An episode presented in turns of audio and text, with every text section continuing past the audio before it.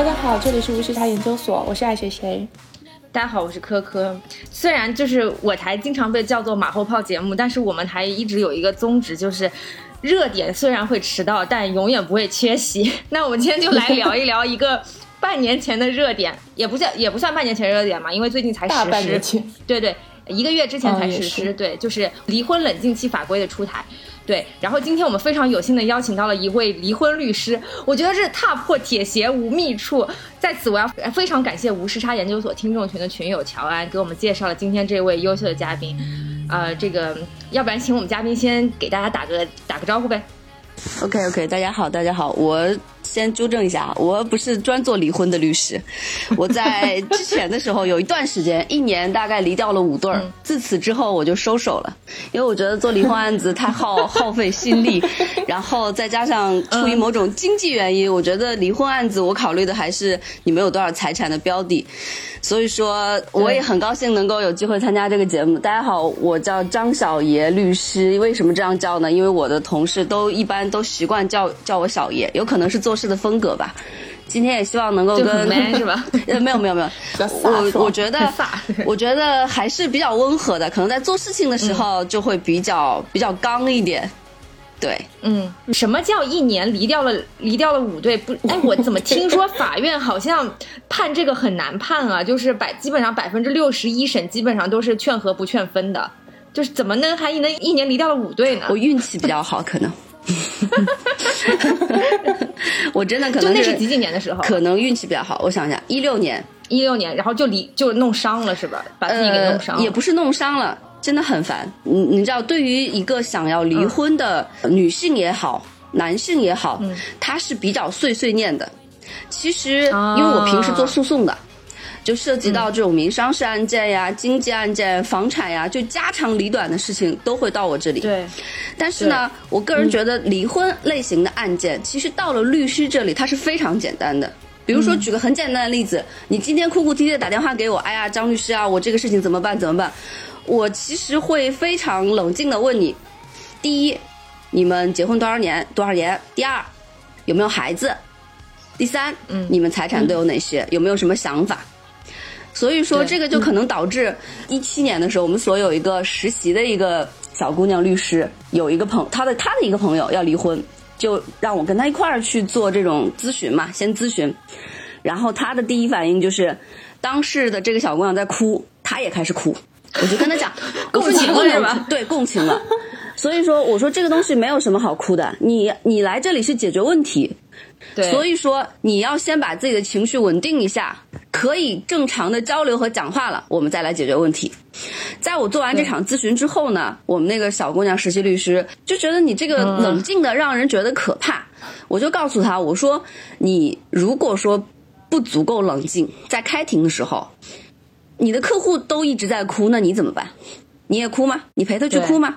所以说，哭是一种情绪的表达，但它永远解决不了问题，只会浪费时间。对律师还是要保持自己的这个专业度，不能随便瞎共情。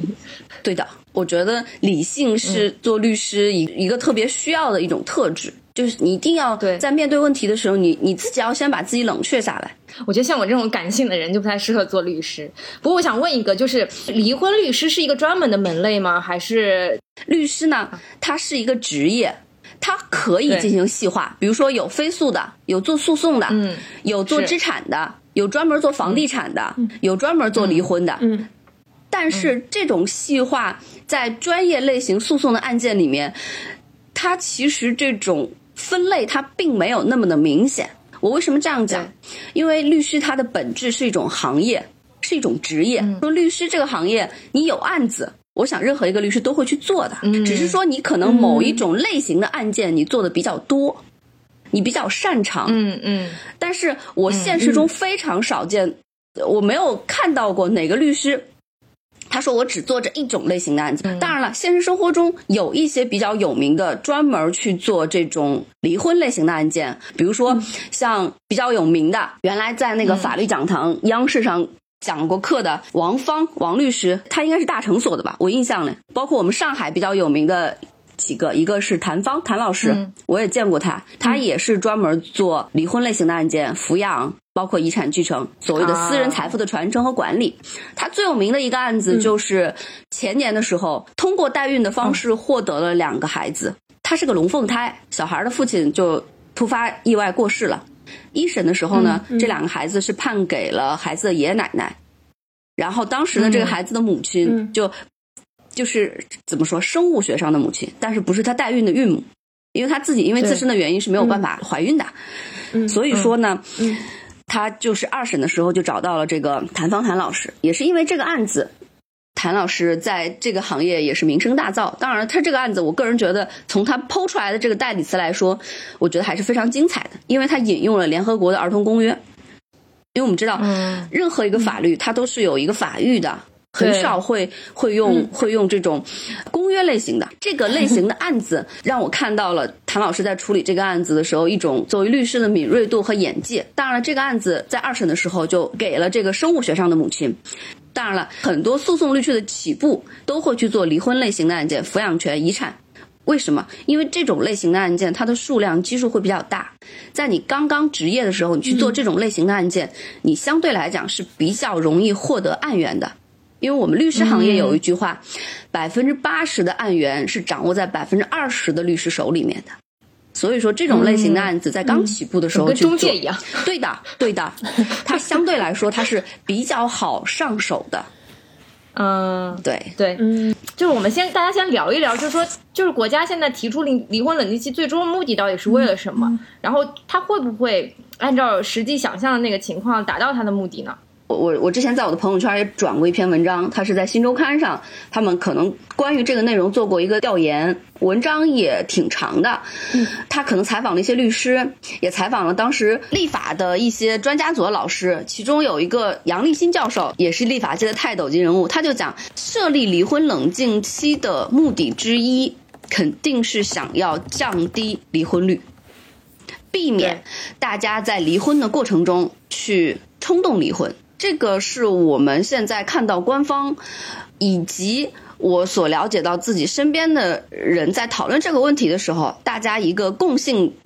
可以看得到的国家的一个一个目的。因为中国现在总和的这个离婚率还是比较高的，特别是在疫情以后，今年就是在疫情期间大家都在隔离的时候，打电话给我咨询离婚的数量，基本上每天有一个。特别是在三四月份的时候，每周一两个、两三个是肯定会有的，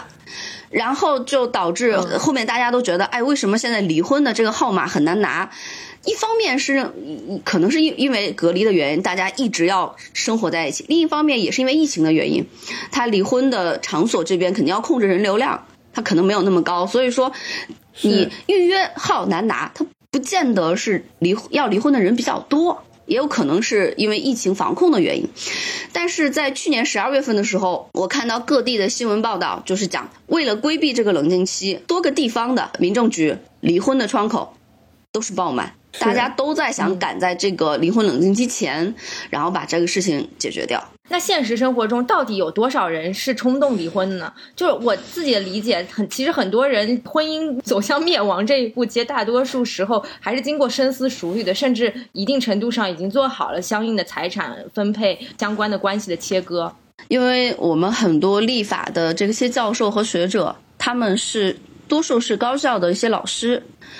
或者一些研究研究人员，他们可能没有那么多的精力去接触实践。同样一篇文章，当时也采访了那个一个律师叫易易，北京嘉里律师事务所的主任。我还蛮喜欢这个老师的，因为我觉得他做离婚案件做的，因为这是一家专门来做这种家事啊、离婚类型案件的律所。我觉得这是一件非常有勇气的事情，来单独只做这一种类型的案件。嗯，他就讲说，其实从应该是一六年吧统计的数据，从整体来看，中国闪离就是说闪离的人数大概也就百分之五，这个比例其实我个人觉得是比较低的，因为能够在我们的实践里面，我看到的，大家能够到民政局去把这个离婚证领到的，一定是在财产的分配上和对孩子的抚养权上已经做过非常深入的。讨论，才能够形成一个比较完整的离婚协议，然后拿到民政局去，因为民政局这边肯定是要对你们离婚协议进行备案的。也就是说，他们对于财产的分配和抚养权的这些关系的梳理还是比较清晰的。所以，我觉得可能实践中，对于为了防止冲动离婚这件事情来讲，我是觉得可能稍微有一点牵强。这这个东西，对，而且我对这个说法是有点反感的，就是潜台词就好像我们都不不理智、不成熟，对，就不能做好做出很好的判断一样。对，然后要法律来告诉我，你再回去冷静个三十天。我觉得这确实可能有这样的人，但我觉得不是绝大多数。对，是，所以就是听起来就觉得有点儿有点可笑，说实话。但是我个人认为这个东西，它其实法律规定有的时候它也是源于实，很多时候源于实践的。在没有这个离婚冷静期的时候。我们看到各家的这个新闻媒体的报道，都会讲说，哎，某某某法院什么创新的这种离婚的办法，会让你干嘛？做卷子，对不对？出一套题，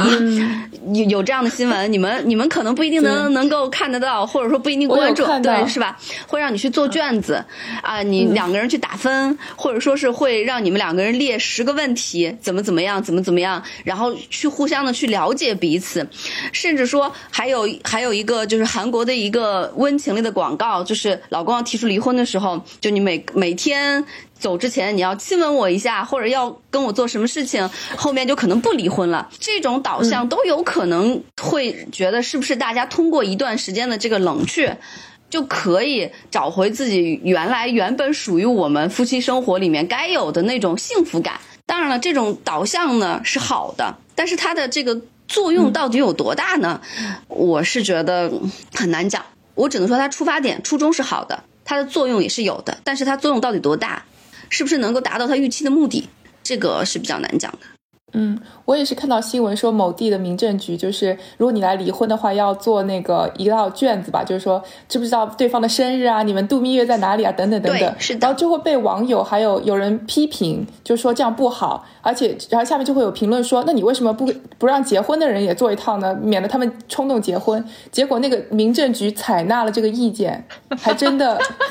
就出那个卷子，但不是强制填的，就包括离婚的也不是强制填的，就是如果你。愿意的话，你你你可以选择不填，就这样子，就觉得挺可爱的。但是我觉得说到归根结底，就是说国就是这这次的民法典提出这个三十天，那他期待的是三十天双方之间能有什么变化呢？对，它实际上是这样，就是我看了一下，就是你先预约登记说我要离婚，然后完了之后三十天你就可以去民政局去走这个相关的流程了。但是呢，如果你冷三十天冷静期到了之后，之后的三十天内你没有去民政局的话，那这三十天冷静期就自动撤销了。对的，也就是说，其实给了你六十天的这样一个时间，让你去思考一下到底要不要离婚。最长六十天的时间。对对对。嗯，就是我们也比较了很多其他国家的这个离婚时间的这个冷静期的时长嘛。嗯，其实相对来说，中国这个时间是比较短的，不长的。对，就这个离婚冷静期，其实当时出了之后，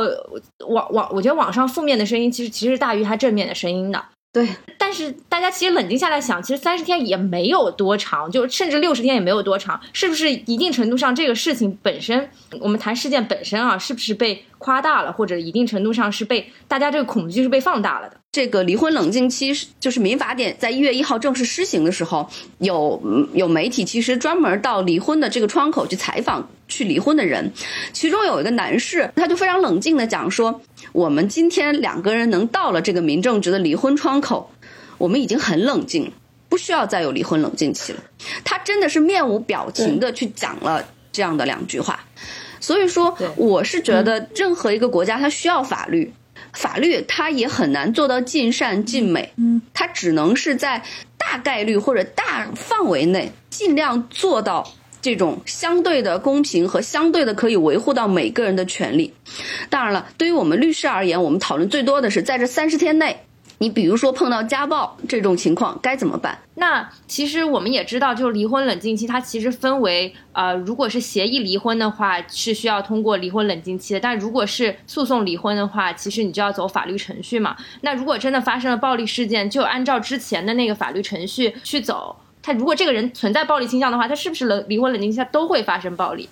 我我明白你的意思，但是其实我们在考虑这个离婚冷静期的。中间发生家暴的事情，对于很多女性来讲，能够说动一个家暴她的男人跟她去协议离婚，快速的解决这个问题，快刀斩乱麻，对这个女性来讲是一种解脱。我们知道中国它也有这种人身保护令，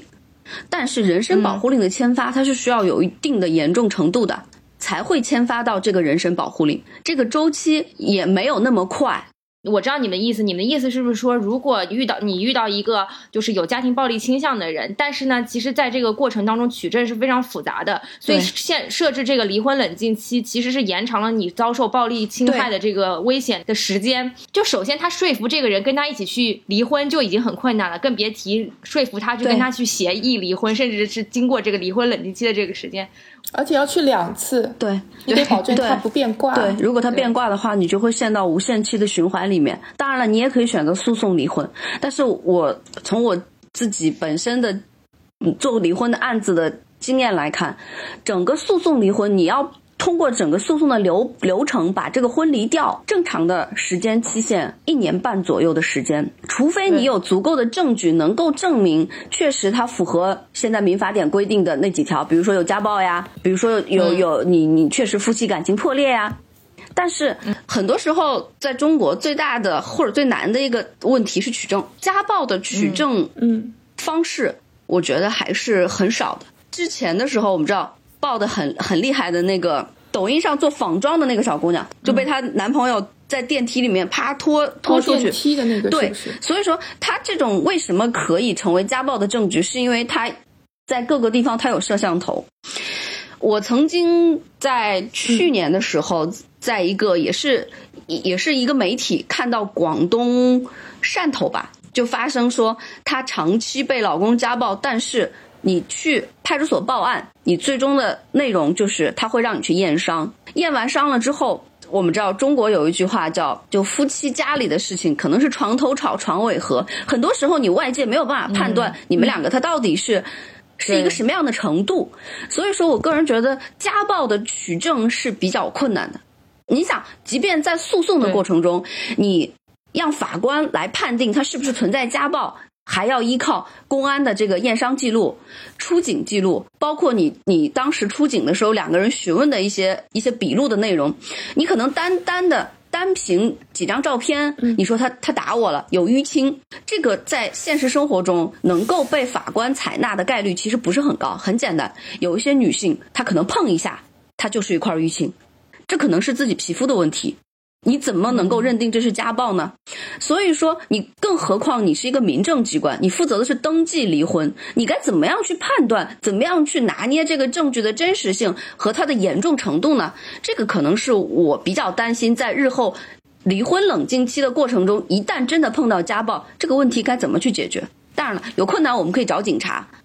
但是搞清楚，现在中国都在做一件事情，叫非幺幺零警务警情的转接制度。就是说，如果说你这个幺幺零报警，它不是特别紧急的警务警情，幺幺零也会出警。但是出警的时候呢，因为为了节约我们的警力资源，他可能会把这这些类型的，比如说你是家长里短的一些民事的纠纷，他可能就会转接到居委会的一些人民调解老师那里。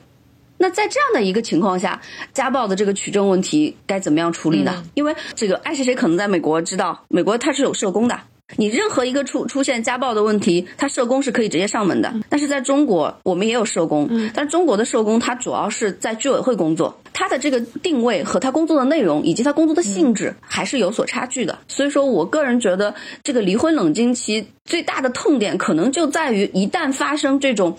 紧急事件，或者说确实家暴很严重的情况下，该如何进行取证？因为我曾经讲过一段话，就是在我自己的朋友圈里，我觉得家暴这件东西，这件事情真的是非常可怕的。为什么？因为你在外面的时候有很多人你可以求助，但是一旦你打开了你家的这扇门，你关上这扇门，只有你们两个人，在只有你们两个人的情况下，你们两个人发生的任何问题。你该找谁去作为你的目击证人呢？这个是件非常困难的事情。现在有很多像妇联呀，他会有一些有一些免费的律师去帮你提供一些咨询，或者去帮你进行一个调解。但是它毕竟人力是有限的，数量也是有限的，这个很难去解决大范围内大家需要解决的一个问题。前段时间比较比较引起网上热议的一个判例，就是陕西有一个例子，这个女性可能也是长期受到家暴，但是因为男性不同意离婚，法官在判决书里面就明确的表示说啊，双方还是有一定的感情基础的，那个男方也表示自己是愿意改正的，所以说希望女方给他一个机会，怎么怎么怎么样。但是我可以告诉你们的是，现在所有的法院对于这种家庭类型的纠纷类型的案件，或者说对于所有的案件，因为现在法院案件数量比较大，至少在上海。可能其他地方我开庭开的比较少，可能没有没有没有接触到这种离婚的。但是在上海，你任何一个法院离婚的类型的案件，它都立案之后都有一个调解期的，诉调期的最长时间是两个月，然后一审审理的期限最长是四个月，就是简易程序审理。如果说是普通程序的话，是六个月的时间。如果说一审判了之后，我对这个不满意，男的呃，我任何一方不满意，你再去上诉，又要三三四个月的时间。也就是说，你起诉一次的成本，差不多也要将近一年。如果说你作为女性，你想再一次起诉离婚的话，要等到六个月以后才能起诉。所以说，通过诉讼离婚真的没有他们想的那么容易。诉讼离婚特别消耗双方的。这个经历，所以说一般情况在原来我们就会建议啊，你们如果能够协商，你们就去走协议。但是现在我们不敢说这样的话了，我没有办法让他们去协，因为协议如果说，比如说大家其实今天我财产什么都谈好了，我们去了民政局，开始过这个离婚冷静期。哎，我过了大概三五天，我觉得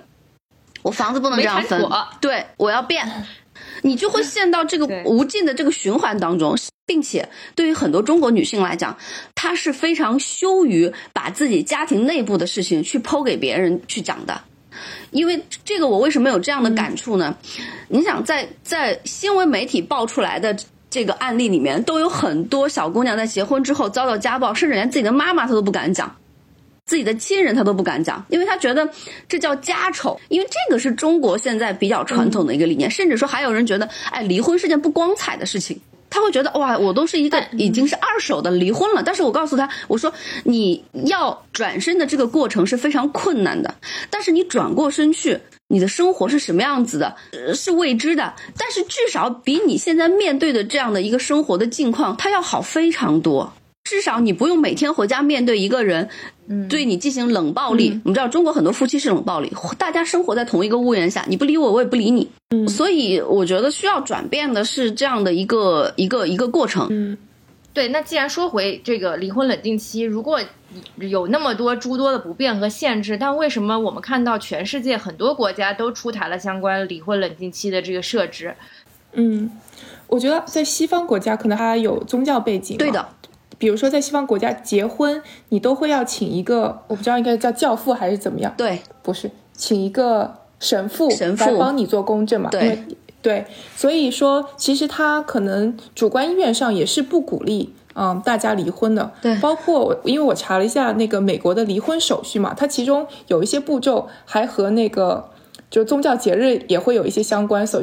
但我看完以后，首先我的第一个感受是在美国离婚太难了。就对比中国的这个三十天冷静期，我觉得美国离婚特别麻烦。首先，呃，在因为美国是每个州每个州每个州管嘛，就好像我们如果上诉的话，你是上海人，你就要在上海申请。在美国也是，你首先必须要在你住的那个呃州待满一年以上。比如说你呃不一定不一定都是一年，但纽约是一年。然后如果说是无过错离婚，就是说你不是上诉离婚，你是呃像国内是。我们刚刚讲的登记离离婚，但在美国都是要上法庭的，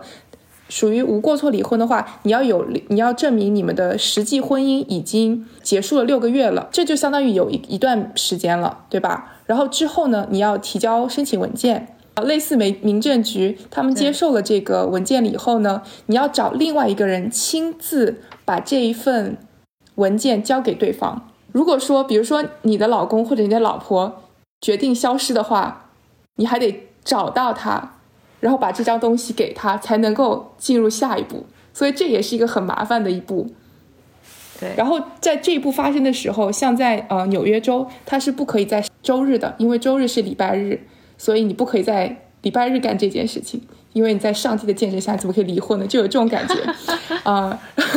然后下一步呢，就是说对方接受了这封信以后，他就要选择答复。然后这一步呢，就是说你可以同意它上面的条款，或者说我要跟你据理力争。如果是据理力争的话，那就是另外一条线路了。如果你决定不据理力争呢，你就可以再定一个日期去上庭。这个可能排期要排一阵子，然后上了法庭以后呢，两个人在在法官面前解释一下，说我们为什么要离婚，才能够拿到判决。所以这是一个非常冗长的过程，呃，才能够呃像我们跟我对比对标我们的呃协议离婚。其实我觉得中国和国外还有一个最大的差距是，嗯，我们知道现在中国也一直在强调人口红利，那从我的理解来看。离婚率或者离婚冷静期的设置，从某种程度上，国家第一个是限制离婚率，然后第二个就是为了人口红利。当然了，我这个观点它不一定准确，但是我个人觉得还是多多少少会有这方面的因素在。我们知道，北上广深老龄化的程度非常的厉害，中国今年的人口普查的总和生育率大概是在一点五左右。总和生育率，它指的是一个女性一生平均生育子女的这个数量。从这个来看，其实总和生育率，也就是一个女性现在在中国的国内，也就是一点五这这这个样子。所以说，国家才会设开放二胎，甚至说三胎。所以说，这个离婚冷静期的设置，每个国家都有每个国家的初衷和它的目的，甚至说它的缘由在。但是总归从从侧面来看的话，我个人觉得它还是会影响结婚率和出生率的，因为大家就会普遍觉得离婚的成本非常的高，这个成本不是金钱上的成本，主要是精力和时间上的成本是非常高的。这一，并且我个人觉得它一定会成为日后年轻人去考虑结婚这件事情一个比较重要的一个因素。对。如果单纯的是因为要提高生育率，我觉得这件事情其实还是 不不是很站得住脚的，因为这个链条是很长的，一定程度上就是如果双方的关系如果走到要考虑离婚这件事情的时候，其实已经是没有办法再继续维系了，甚至已经是相看两生厌的状态了。我感觉这个。其实可能并不一定能够达到最终的目的，甚至还会有一些适得其反的效果。包括我们之前也都分析到了。我我不知道，就是在中国这个语境下，其实是不是有另外一种解释，就是中国人对于家庭和对于婚姻的这个看法其实是更加看重的。因为我知道张小爷也经历过很多离婚的案件嘛，就在法院对于离婚案件判决的时候，其实一审的话基本上都是不会判你离婚的，甚至是好像我查了一个数据，大概只有百分之六十会会判决，就是说你们再回去和好吧，就是就这样的一个。对对，这个是因为什么样的原因呢？为什么现在这个法走法律程序会是这么样这么困难的？就是是不是某种社会道德观念一定程度上也在制约着法律对于这件事情的看法，或对于对于这件事情的判决呢？我们国家任何一个法院，任何一个离婚的案件，它都是需要进行调解的。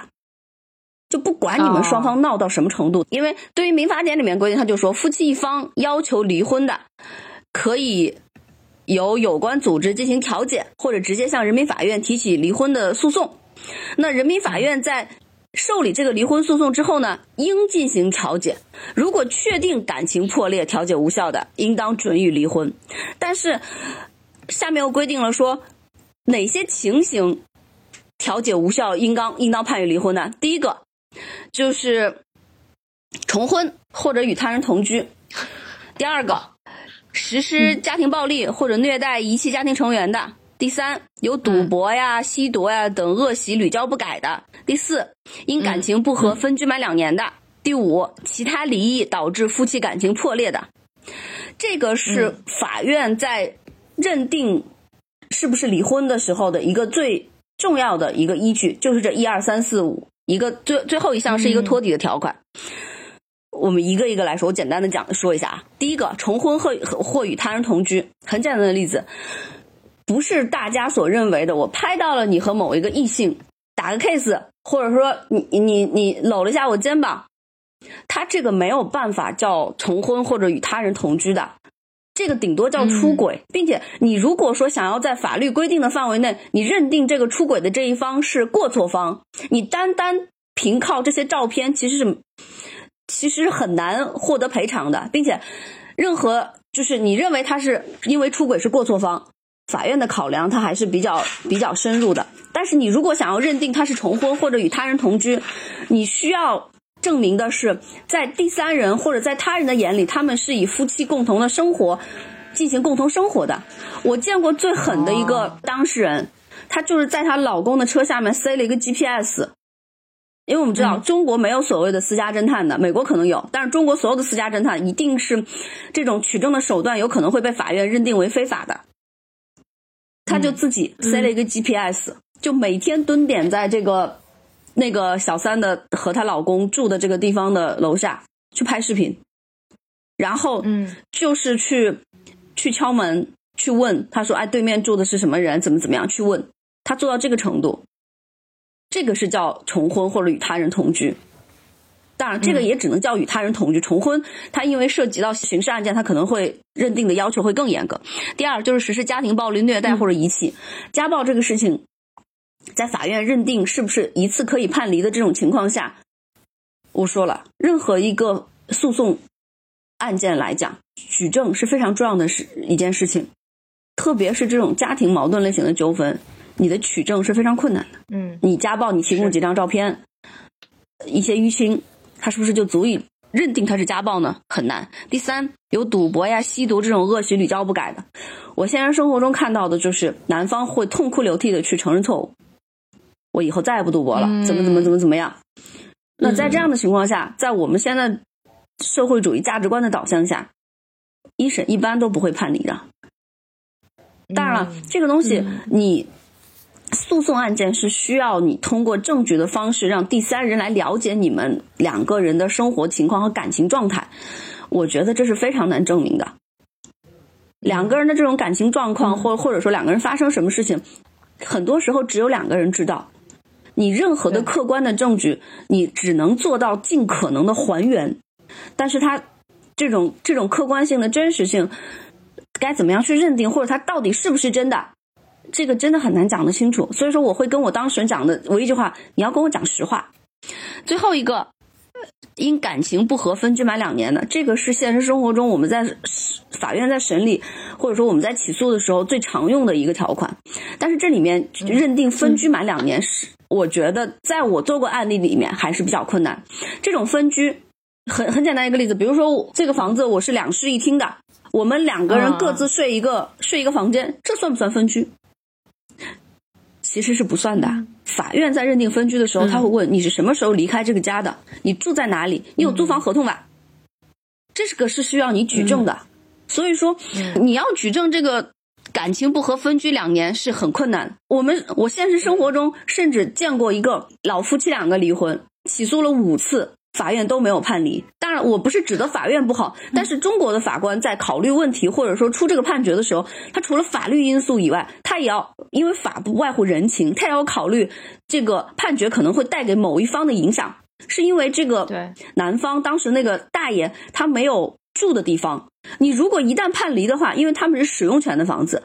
就是上海这边会有一些使用权的房子，他没有产权，是国家租给他的。那他住在哪里呢？嗯，法院就通过这样的一个考量，就没有办法去判决离婚。那最后一项呢，就是其他导致夫妻感情破裂的，这个是这个这个是一个兜底的条款。我现实生活中见过最刚的一件一件案子，当然这个案子不是我做的，是这个一次性判离，确实是判离了。为了因为这个案子，我去查了一些案例，中国的女性其实是很羞于说性这件事情的，但是能够让法院一次性判离的，很多时候女性举证。第一，她的老公不行，她确实有生理上的一些疾病，并且非常严重，导致她没有办法尽到一个夫妻双方的一个义务。在这样的情况下，你能够把这个剖出来，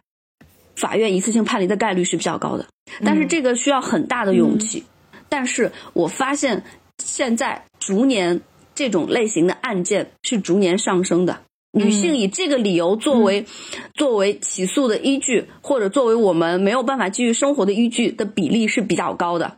所以说我个人是非常同意试婚的。任何一件离婚案件，它都是因为小事情一点一点、一点一点的积累，导致最后的爆发的。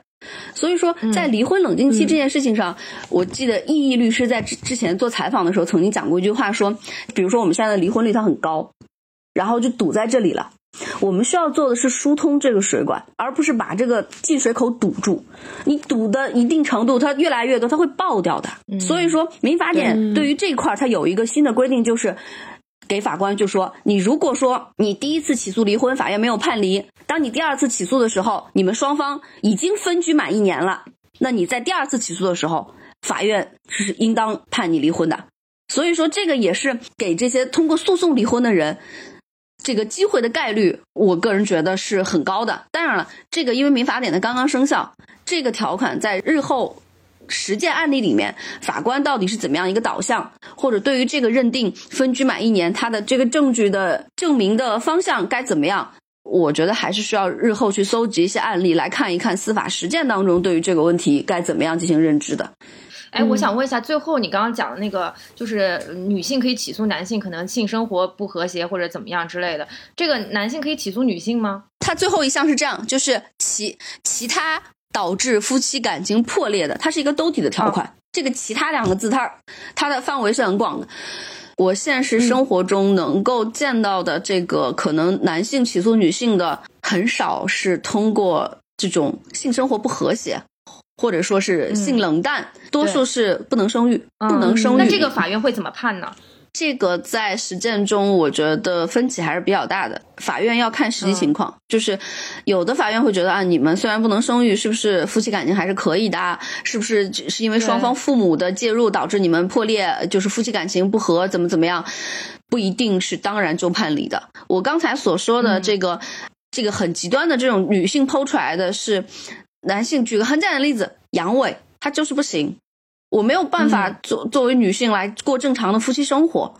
他是相对来讲还是有一个比较严苛的条件的，不是说你一定剖出来他不行，然后就怎么怎么样。那还有之前有案子讲，哦，我跟他结婚了之后，他告诉我他有艾滋病，或者他有其他的性病。那在这样的情况下，你是可以起诉离婚的。当然，所以说前段时间，我们上海上海这边的律师徐珊珊徐律师，在提出议案的时候，也是讲他认为要设置这个结婚冷静期。其实我们一看我就明白，他所要求的这个结婚冷静期，他真的不是说让你们都要去像这种离婚冷静期啊，去冷静一下。我觉得还有一个问题，是不是就是说你的生育问题，如果是在结婚前没有告知对方，而在婚后才被发现的话，是就可能能够成为证据。对，但如果双方就已经很坦诚的话，我觉得是没有办法拿这个作为证据。对的，这就是婚前检查、婚冷结婚冷静期。对，结婚冷静期所要所要确定的就是强制婚检。因为强制婚检的目的，它目的就是为了能够检检查出来你是不是有一些这种先天性的疾病呀，然后让双方在更加了解的基础上，还有一个就是我们现在中国相亲市场是一个很大的红利市场，像世纪佳缘、真爱网出了多少事情，但是他们就一句话，我们只做形式上的审查，我们根据他提交的材料，我已经做了审查，但是他是不是真的到底已经结过婚了是没有办法的。开人大会的时候，很多人大代表有提出来，中国什么时候才可以做到这个结婚登记的？就像我们现在很多时候医保的一体化一样，因为现在现在原来的时候很多可能我今天在在上海领了证，因为不联网，我回头可能下一次我在我因为外派的原因我结婚我去我去广西领了个证，所以说什么时候能够做到这样的一个一个查询系统对外开放？那我觉得可能对于男性也好，女性也好，被被骗的这个概率可能会比较低。对，就我们讨论到现在，就会发现，其实就婚姻的关系制度，男女的这个结合，其实有各式各样的问题。对，从法律的这个角度是没有办法完全解决婚姻当中遇到的各式各样的问题的。那至于婚姻冷静期的出现，其实大家担忧的是什么？大家担忧的是，我本来可能协议离婚，就这么直接离离掉好了，可能婚姻冷静期的出现被。把我逼到了我不得不走向诉讼离婚这条路，但你会发现诉讼离婚这条路本身这个道路就是非常曲折的，甚至就是像我们刚刚分析的那样，我要通过非常艰难的取证才能够最终达到我的目的，所以其实就是无形当中给你本身相对的婚姻自由、相对的离婚自由又加了一把枷锁，这个是大家所警惕、所担忧的一件事情。其实我在这个问题之前呢，我跟我一个朋友讨论过，因为他也是刚刚结束一段婚姻，当时他为了离这个婚，也是闹得家家里鸡飞狗跳，她老公逼着她签了各种承诺书。她说了一句话，说幸好离婚离得早，离婚冷静期的设置，对于急于离婚或者说是确实有需要离婚的男方或者女方这一方增加的其实是焦虑。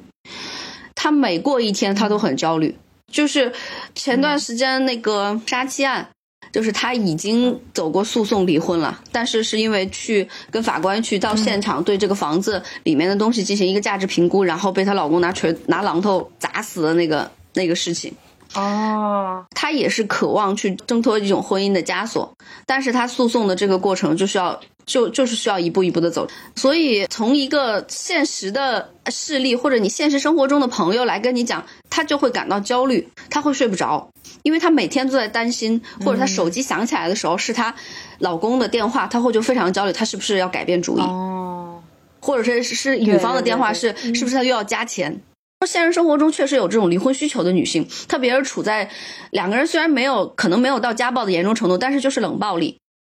他跟我举个一个很简单例，他说你感受过你每天回家打开门，两个人是共同生活在一起。他说这种感觉就像。小姑娘住宿舍，你知道，三个女人一台戏。你你想，宿舍里面，我们上大学的时候，可能两个四，多数是四个，有的是七个人住在一起。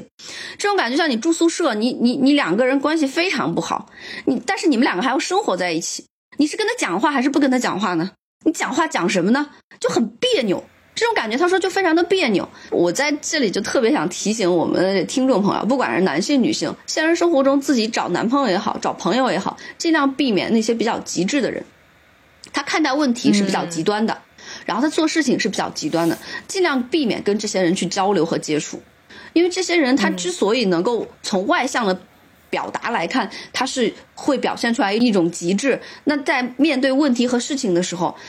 他可能会处理的比较偏执或者偏激，这还是件比较可怕的事情。对，既然张律师讲到了这个自己处理过那些案件，其实都有提到过，有没有什么印象特别深刻的或者特别奇葩的案件可以跟我们分享一下？太多了，这个其实不是我做的案子，是我咨询的一个案子。高学历、高收入的两位有孩子，嗯，但是她老公就忽然告诉她，我觉得我还是更喜欢男性。当然了，我原来以为我自己。两个都可以，双性都可以，但是我现在还是更喜欢男性，所以说我才才会去浏览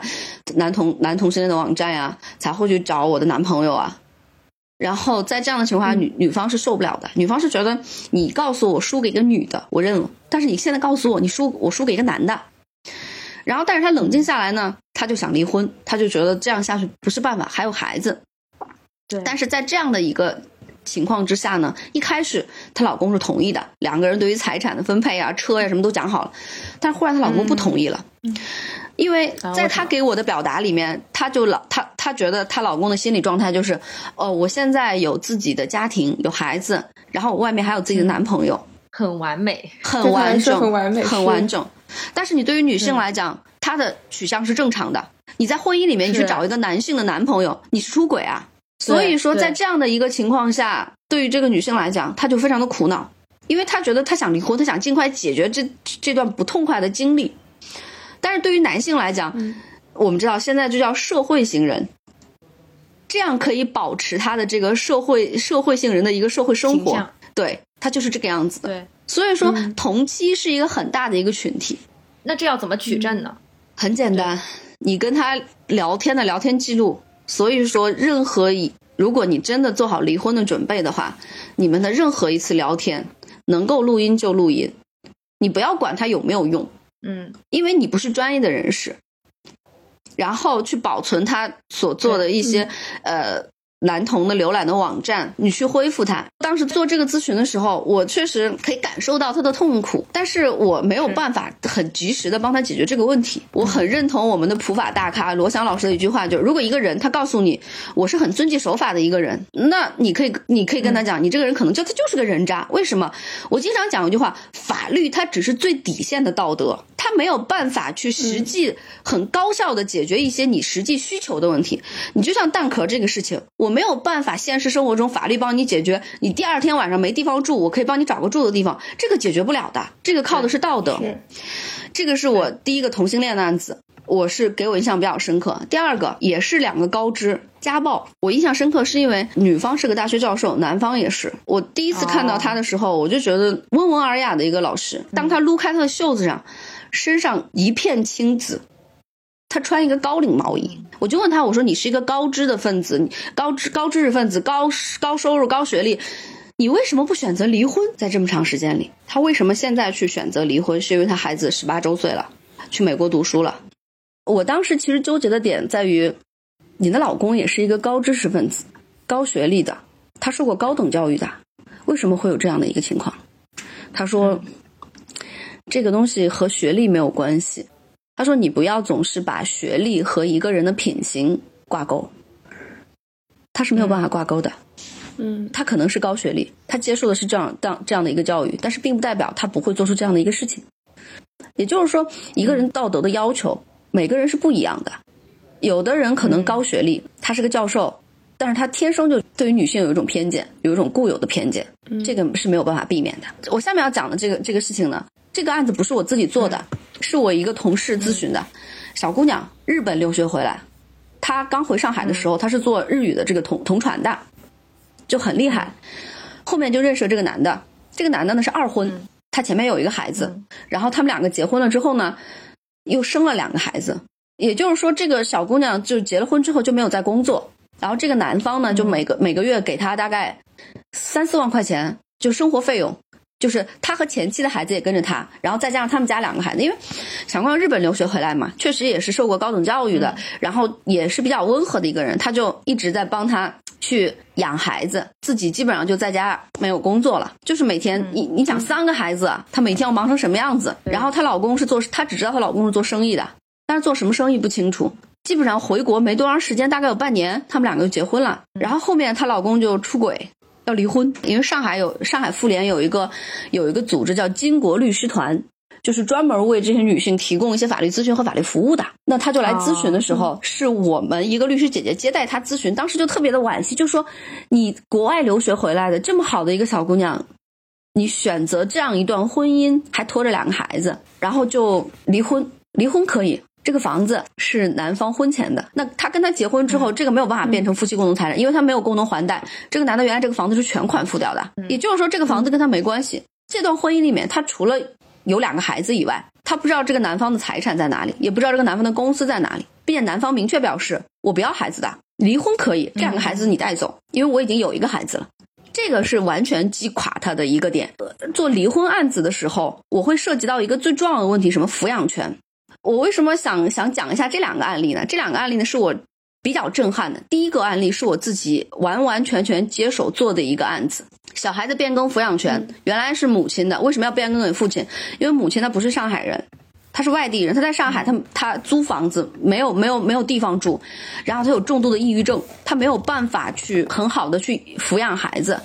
但是男方每个月给小孩子抚养费三百块一个月。因为抚养费判断的标准是要最高不能超过你这个男，一般是在男方收入的百分之三十左右。如果这个男方的收入比较低的话，他没有一个很高的比例的。在变更这个抚养权的时候，男方就提出来，我现在已经又结婚了，我还有一个男孩子，我没有能力去抚养他。我为什么对这个案印象很深刻？小姑娘从我跟她沟通下来，她告诉我，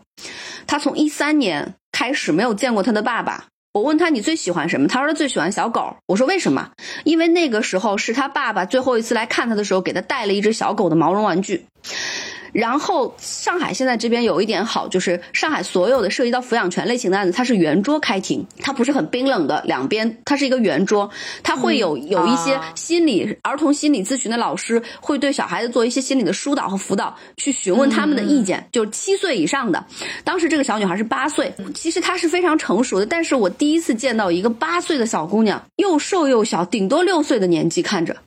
很瘦，然后他开庭的时候第一次去见到他的爸爸。当时法院他是有楼梯的，然后我跟他妈妈还有他的外婆是在楼梯的对面那里。他很高兴的看到爸爸，爸爸，爸爸，就一路小跑的跑过去。他爸爸连头都没有回，只是这样给他摆了摆手，背着他，背对他摆了摆手，就下楼去了。这是我当时看到之后相当震撼的一幕。这是第一个案子，第二个案子，我到法院去开庭，因为有的时候法官会排两个庭，我是下午三点的，他们应该是一点半的。夫妻两个离婚，孩子大概我看着年纪大概也就是可能十岁左右，十岁到十二岁。因为如果不是十岁到十二岁的话，他一般情况是不能进法庭的，至少要十岁以上。离完婚了之后，法庭的门一开，妈妈往左走，爸爸往右走，小姑娘就站在中间。哭，然后法官立马就打电话给法警，把他们两个拦下来。因为我当时也在这个法庭，同一个主审法官，我当时看了之后，我就觉得有的时候就是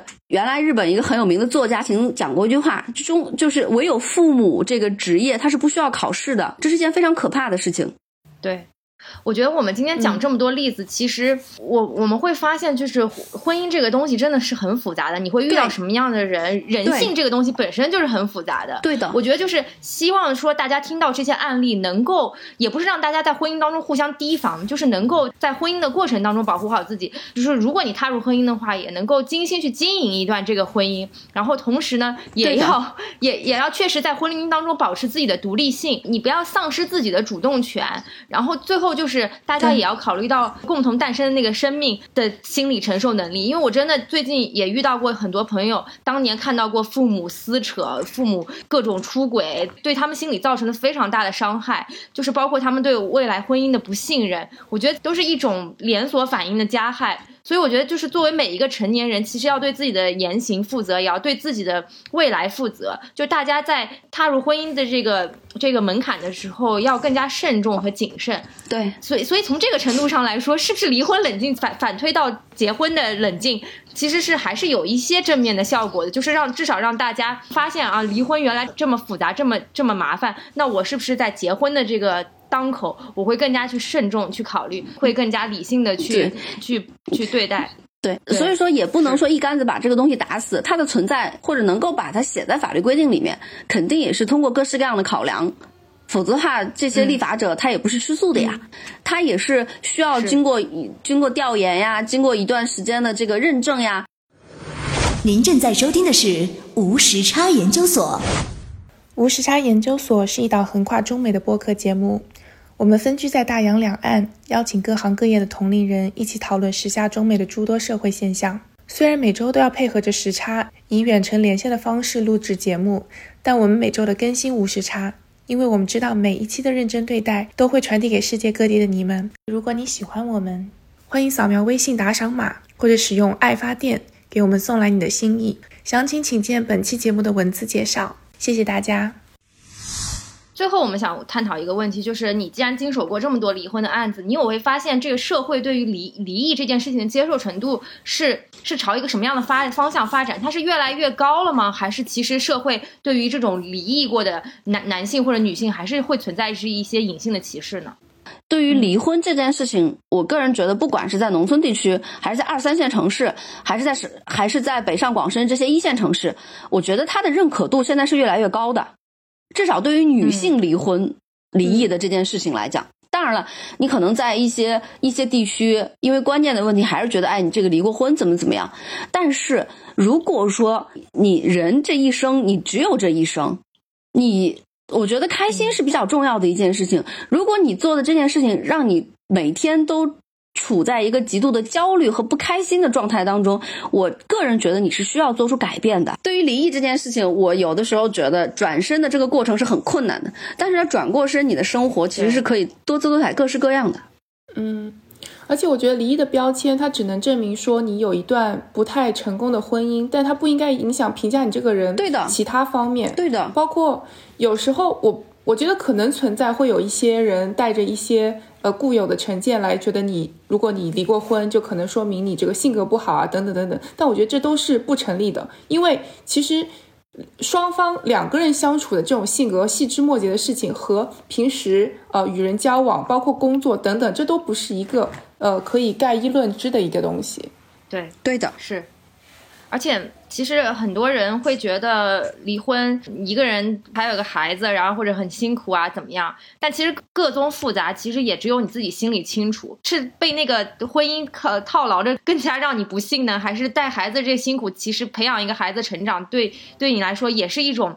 成就感呢？就是到底迁就着某某一段不太幸福的感情，委曲求全，还是其实你脱离出来，然后虽然生活会辛苦一点，但你其实有能获得更大自由。其实这这是每个人自己内心的判断了。对我觉得外界也无法去进行什么指摘。对，所以其实今天这期节目，我觉得说到底，我们也想从离婚冷静期这件事情谈起。一方面，既看到了离婚冷静期可能不太不那么尽如人意，或者是不不那么合理的一面，我也希望说，我们也从离婚冷静期看到了相对来说积极的一面。然后也希望说，大家能够在听完这期节目之后，审慎的去对待生活中的每一个选择，因为毕竟这个整整个婚姻的系统和这个婚姻的体系。也是在不断建设和完善的过程当中，它本身就是一个相对比较复杂的呃过程。法律可能只能保护它的其中一面，但也希望说大家能够在这个婚姻的过程当中做保护好自己，也不要就是对他人造成什么样的伤害。我觉得这个其实可能是就是真正的更加普世的意义。对的。因为人本身就是很复杂的一个一个物种，呃，人处在某一种环境里面，跟你处在其他环境里面是不一样的。所以说，你更何况两个人需要每天生活在一起，这个东西其实真的就是冷暖自知的事情。你一定要有主见，能够对自己的生活有一个比较明确的导向性的判断。因为很多时候，别人在嘴里你的不幸，那只是别人认为你的不幸，你。你自己有没有感觉不幸呢？如果说你是因为受到别人的影响，他不停的跟你说，哎，你是个不幸的人，你这个婚姻是不幸的。有一种人他会受到影响，就说，哎，我真的，别人都说我不幸，我确实是不幸的。有的人就觉得我幸不幸福是关你什么事？关你什么事情？当然了，不是说让你不去看重别人的看法，而是让你不要丧失这种判断力，因为很多时候确实关你屁事，跟关我屁事儿的。的这种这种表达方式，而是说你在尊重别人、不麻烦别人的前提条件下，一定要让自己有一个比较理智的一个判断，不要太多的去受到别人的影响，因为生活是自己的呀，是别人不可能替你去生活的，包括婚姻是一样的。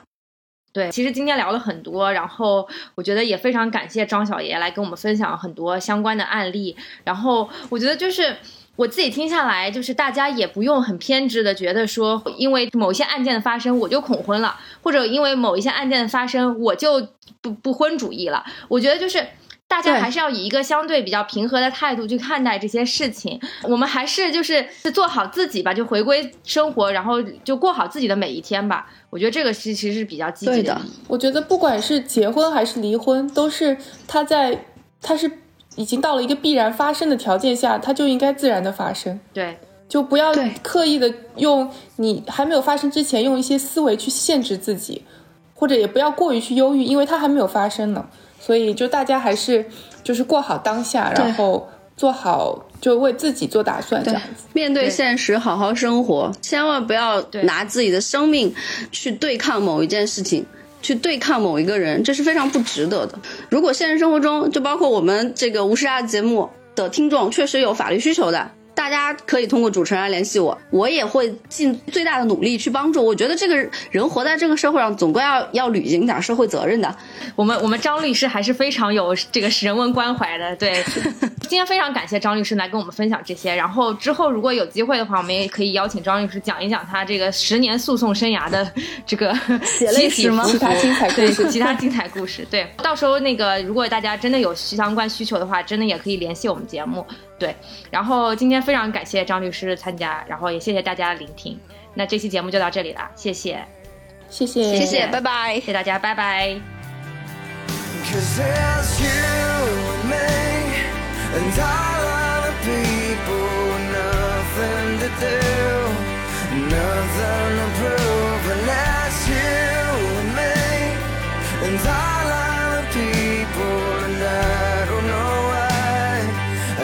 Keep my eyes off of you. Something about you now I can't quite figure out. Everything she does is beautiful. Everything she does is right. Cause people nothing to do, nothing to lose, and it's you and me, and all other people, and I don't know why I can't keep my eyes off of you and me, and all other people, nothing to do, nothing to prove,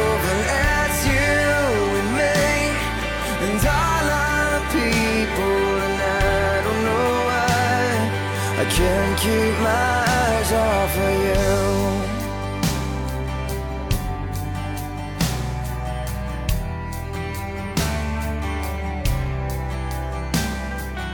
What day is it?